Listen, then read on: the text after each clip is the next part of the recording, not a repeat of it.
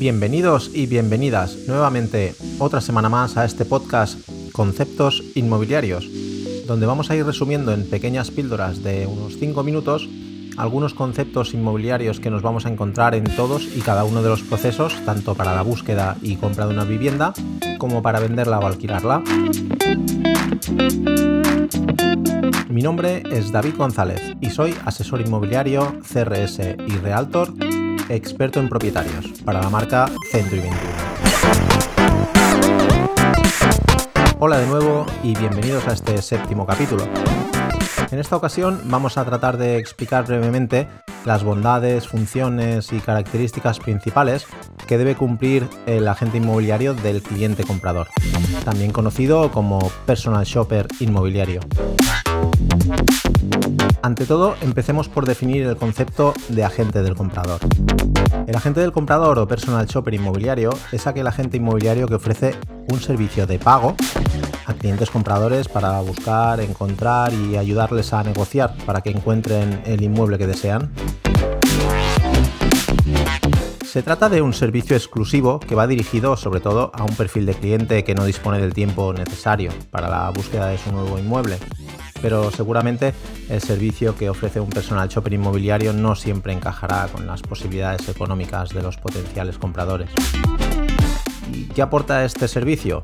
Pues sobre todo valor.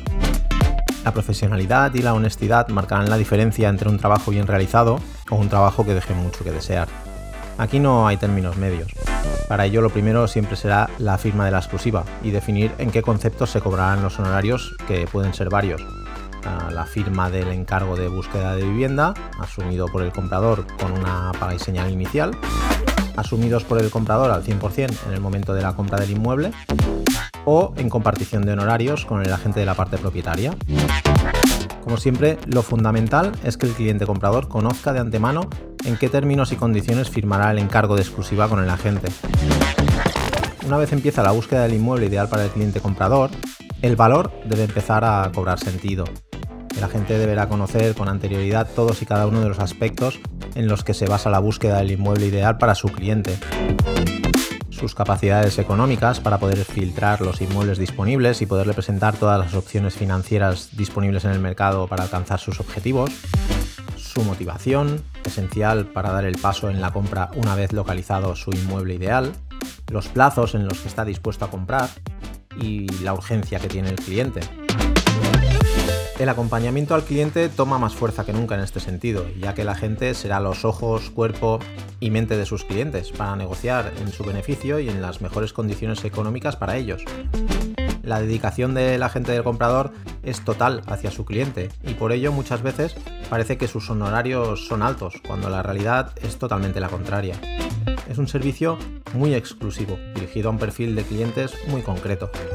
Para muchos otros no es un servicio rentable o directamente no necesitarán que alguien busque su vivienda por ellos.